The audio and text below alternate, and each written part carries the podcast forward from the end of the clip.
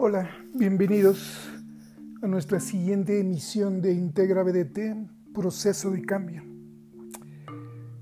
Recordarán, la semana pasada hacíamos énfasis en la determinación del por qué, por qué cambiar, qué tanto tengo claro esa nueva visión a la que quiero llegar. Entonces yo espero que en esta semana hayan hecho justamente una evaluación de los diferentes escenarios que tenemos, que tienen en su vida, en su trabajo, en todos lados, para buscar un cierto cambio. Si ustedes ya entendieron su situación y a partir de esa situación generan algún tipo de visión de futuro que implique un cambio, ya tenemos la primera parte caminada. Qué bueno, ya vamos en el proceso de cambio. Hoy de lo que hablaremos será de una parte vital de cualquier proceso. Y este de cambio, por supuesto, es mucho más importante dado que es pues nada más nuestra vida. Y yo creo que lo más importante es que estemos bien en nuestra vida, que nos sintamos bien. Entonces, vamos a hacer un acercamiento a lo que es un diagnóstico para cambiar. ¿No? Y un diagnóstico, ustedes después lo podrán usar en cualquier tipo de condición a la que se enfrenten. Lo interesante aquí es que vamos a tener que hacerlo de una manera un poquito diferente a como siempre hacemos diagnósticos. Pensemos, un diagnóstico de operación, diagnóstico de familia, un diagnóstico lo que ustedes quieran, casi siempre conlleva alguna condición de índole negativa. Y por negativa, no pensemos nada más en la mm, insinuación personal, sino en algo que es crítico y es relativamente fácil de identificar. Un diagnóstico negativo se basa en lo que no existe, en lo que no tengo, en lo que he dejado de hacer, en lo que estoy haciendo mal. Fíjense que en todas estas expresiones el común denominador es lo que no existe. ¿Cómo puedo mejorar algo que no sé si lo estoy haciendo? ¿Cómo puedo mejorar algo donde mi definición es no hay? Es que no hay comunicación. ¿Sabes?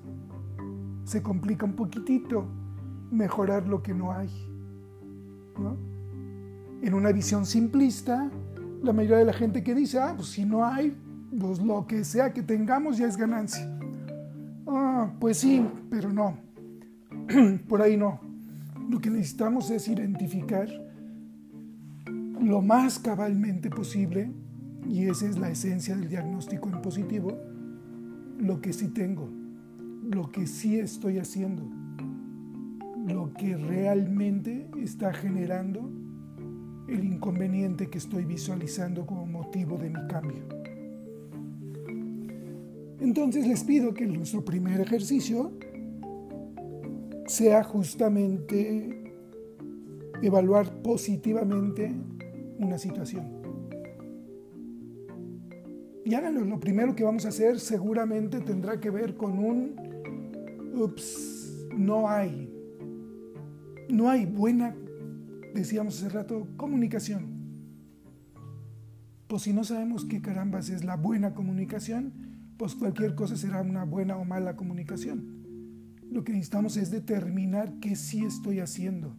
No le demos un juicio de valor genérico ¿no? Es que no hay buena comunicación. Eso no existe. Eso es una falacia que para mí significa una cosa, para el de enfrente otra y para el de al lado otra. Luego entonces el que pongamos todos mucho de nuestra parte para hacer una buena comunicación, pues no va a servir. y no va a servir por el simple hecho de que cada quien tiene una idea diferente de lo que es la mala comunicación. En cambio, empiecen a migrar ese no hay comunicación a ejemplos específicos de lo que sí está pasando en términos evidentemente de comunicación y qué resultados me está dando. Y entonces, ¿qué es la mala comunicación? A lo mejor en lugar de mala comunicación digan, no sé, ¿sabes qué? Es que cada vez que te hablo, estoy pensando en otra cosa y no sé qué te estoy diciendo. Y es un acercamiento. ¿no?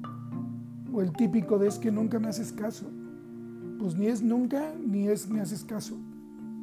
¿no? Tenemos que ser puntuales, específicos. ¿Qué sí está pasando? Un ejemplo que, que vivimos por ahí con una empresa donde el común denominador entre gerentes, supervisores y operadores era hay muy mala comunicación tomaron cursos de comunicación asertiva, tomaron cursos de escucha activa. Y tres meses después, el diagnóstico otra vez fue, hay mala comunicación. ¿Por qué? Pues porque el contexto, la percepción, la condicionante en las cabezas de cada uno de ellos, tanto por niveles como por personas específicas, hace que cada quien tenga una visión diferente de lo que está pasando. Y entonces, ¿qué hicimos? A ver, vénganse. Dime tú, jefe, exactamente qué le dijiste a él que hiciera. Y entonces el jefe, por supuesto, empieza pensando, oh, sí, le dije que le echara muchas ganas para mejorar el proceso, porque teníamos un nivel de scrap, ¿no? de basura, demasiado alto. Y ya, eso fue lo que dijo. Tal vez en la mente del jefe estaba planteado el porcentaje de scrap, tal vez estaba planteado el nivel de eficiencia de la maquinaria, tal vez estaba planteado ahí implícitamente 15 variables que se pueden medir. Pero en lo que le dijo a su supervisor, no hay nada que haya sido puntual y específico. Todo era vago, todo era realmente ah, muy amable, pero sin definición. Y entonces el supervisor, ¿qué hizo para pasar esa comunicación al obrero? ¿Sabes qué? Échale ganas, necesitamos mejorar esto y no tires tanta basura. ¿Y qué pensó el obrero? Uh, pues si yo le echo muchas ganas, ¿de dónde sale este que no le echo ganas? ¿Y basura? ¿Cuál basura? Es inherente al proceso, no podemos bajar el nivel de desperdicio. Y ya, ahí se acabó el proceso. Un mes después, una semana después, vuelven a revisar la variable eh, que generó todo el proceso comunicativo y sigue habiendo un nivel de scrap muy alto. ¿Por qué? Pues porque hay mala comunicación. ¿Sabes? Repetimos el proceso y repetimos lo mismo y otra vez nos ponemos en términos muy empáticos y hacemos un montón de cosas, pero nunca nos dimos cuenta, y ese es el punto crítico, que mi proceso de comunicación, su, característica fue, es vaga, es no precisa. ¿no? Lo que realmente estoy haciendo son ideas generales de mejora que la gente puede entender o puede percibir, pues como quieran. Y ya de ahí lo interpretan y lo operan como quieran. ¿Qué implica eso? Pues que realmente no sé lo que estoy haciendo. Realmente no tengo la herramienta específica para poder cerrar la brecha de comunicación. Porque en mi cabeza aún no decido qué es lo que está pasando seguimos hablando de conceptos abstractos, ¿no? Échale ganas, ahí cuando puedas. Parece ser que podemos mejorar. No, dime exactamente qué está pasando, de buen modo y con, con vaya, con la amabilidad necesaria, pero dime exactamente qué es lo que está pasando. Y entonces cuando el gerente se dio cuenta que su comunicación era muy amable, ¿no? muy abierta, muy políticamente correcta, pero que realmente no tenía datos, que realmente todo lo que estaba haciendo estaba centrado en percepciones conductuales, o lo que es peor todavía, en condiciones que para la gente es como, ¿sabes? Como lejano, no definido, ¿no? que son las condiciones de ganas, de cuál es tu actitud frente a algo. Entonces, claro, este ejemplo ya se fue muy largo. ¿Y qué es la esencia? Cuando repetimos todo el proceso, el gerente empezó a darse cuenta de que su comunicación bonita, afable, muy eh, amable, no tenía los, los elementos críticos de éxito para ser medible en el resultado. Y entonces empezó a cambiar, ¿qué? La forma específica de comunicarse. No es tan importante en ese caso, ¿no? Qué tan bonito le hables. Lo interesante es que le digas específicamente lo que esperas que suceda. Y ya, maravíllense. Conforme nos fuimos dando cuenta o se fueron dando cuenta que el elemento de mala comunicación era estoy siendo vago y amable en vez de directo y afable? Cuando se dieron cuenta de eso y empezaron a modificar específicamente la variable de vaguedad, de ambigüedad, por datos directos, manteniendo todo lo demás constante, en ese momento, ¡pum!, por obra y gracia, ¿no? como si hubiera sido acto de magia, mejoró la comunicación simplemente porque nos dimos cuenta de qué es lo que realmente estábamos haciendo y que nos generaba resultados negativos. Entonces, piénsenlo ustedes. Cuando alguien dice, oye, es que necesitamos los procedimientos y los manuales de procedimientos ya. Realmente el diagnóstico tendría que ser, oye, una persona está haciendo el proceso así, otra persona lo está haciendo así. El resultado de esta es uno y el resultado de esta otra es el otro. ¿Qué necesitamos hacer? Y entonces cambiamos. La respuesta no necesariamente es los manuales de procedimientos. La respuesta es, oye, ¿conoce exactamente qué debe de hacer? Y no porque esté escrito, sino porque en su proceso, en su cabeza, en su cotidianeidad, tiene alguna razón de ser, algún beneficio inherente.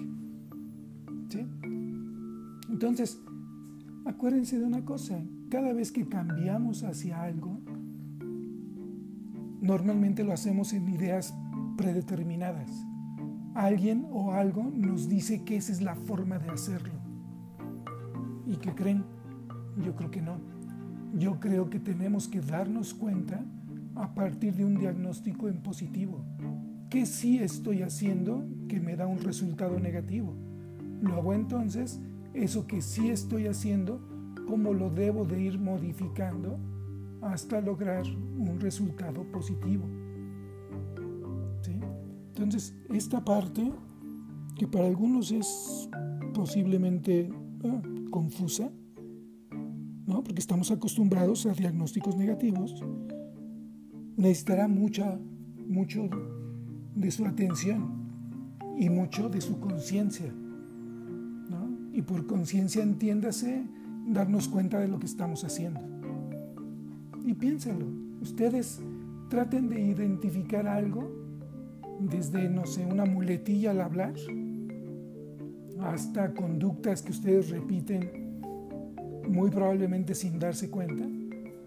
Traten de hacerse conscientes Traten de escucharse, traten de ver lo que hacen cotidianamente.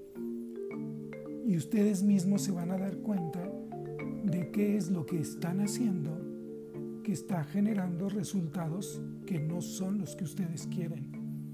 Y ahí está hacia donde tenemos que cambiar. Insisto, no se preocupen tanto por lo que no tienen, no se preocupen tanto por lo que están haciendo mal o por lo que han dejado de hacer. Ocúpense en determinar lo que están haciendo y eso que sí se está haciendo, por qué nos genera un resultado que no queremos. Y entonces tendrán una plataforma de salida donde podrán ir arreglando cada una de esas pequeñas cosas que nos hacen desviarnos del objetivo hasta ser capaces de estar lográndolo con, digamos, un cambio planeado, pensado, pero más importante, basado en una realidad que sí existe. Entonces, en esta segunda entrega, en términos del proceso de cambio, la parte crítica ¿no? para poder cambiar es, oye, ¿qué es lo que quiero cambiar? Ya dijimos que tendríamos que tener una visión del futuro, ya, dijimos que tendríamos que visualizarnos haciendo eso nuevo. Pero ahora bajémonos a tierra y desde el principio tratemos de identificar y entonces qué es lo que específicamente tengo que cambiar. Piensen en que todo mundo tenemos ideas preconcebidas de lo que está bien y de lo que está mal. Muchas de esas ideas realmente no son sometidas a un diagnóstico de nuestra parte. Simplemente así debe de ser. Quizás cuando lo evaluamos nos damos cuenta que igual y pues, por ahí no va. Ese no es realmente lo que quisiéramos cambiar. ¿no? O realmente ese cambio que nosotros veíamos tan drástico, pues realmente no implica tanto. Implica entender la razón fundamental del cambio. Implica saber en dónde es que lo que sí estoy haciendo está generando resultados negativos.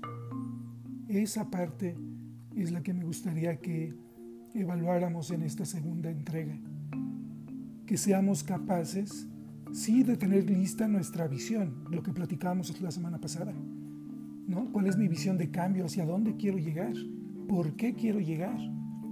Pero para ser capaces de después generar un cómo, primero tengo que saber exactamente qué estoy haciendo.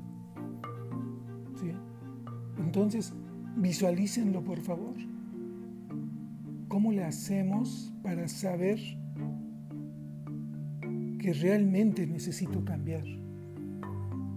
Y lo más importante, saber exactamente qué quiero cambiar. ¿No? Piénsenlo. Dejemos claro qué es lo que sí estoy haciendo. Dejemos claro qué es lo que me está dando resultados que no son justamente los que pretendo. Y a partir de eso, tratemos de determinar entonces qué es lo que tenemos que cambiar. Importante, piénsenlo. Diagnóstico en positivo. Lo que sí hay, lo que sí existe, lo que sí tengo pero que me está dando resultados negativos. Cierren las brechas, cierren los gaps para poder ir ajustando. Y entonces el cambio no tendría que ser tan drástico, no tendría que ser tan rotundo.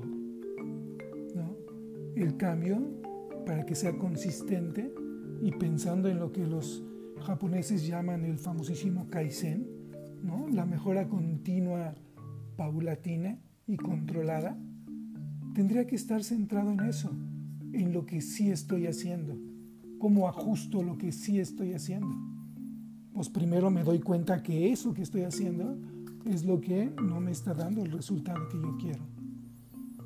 Piénsenlo, úsenlo, traten de darse cuenta en esa realidad que es lo que su diagnóstico positivo les arroja. E insisto, seguramente empezarán con su diagnóstico positivo y llegarán a condiciones negativas. El paso primario es darnos cuenta que lo estoy haciendo en términos negativos. Una vez que dominamos esa parte, créanme que lo demás tiene una, un camino, una ruta mucho más sencilla. Traten de hacerlo así. Cualquier cosa, por favor, escriban un correo electrónico. Mi dirección es guillermo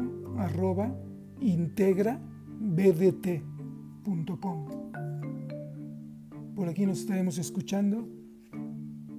Pásenla bien, cuídense y hagan su diagnóstico positivo.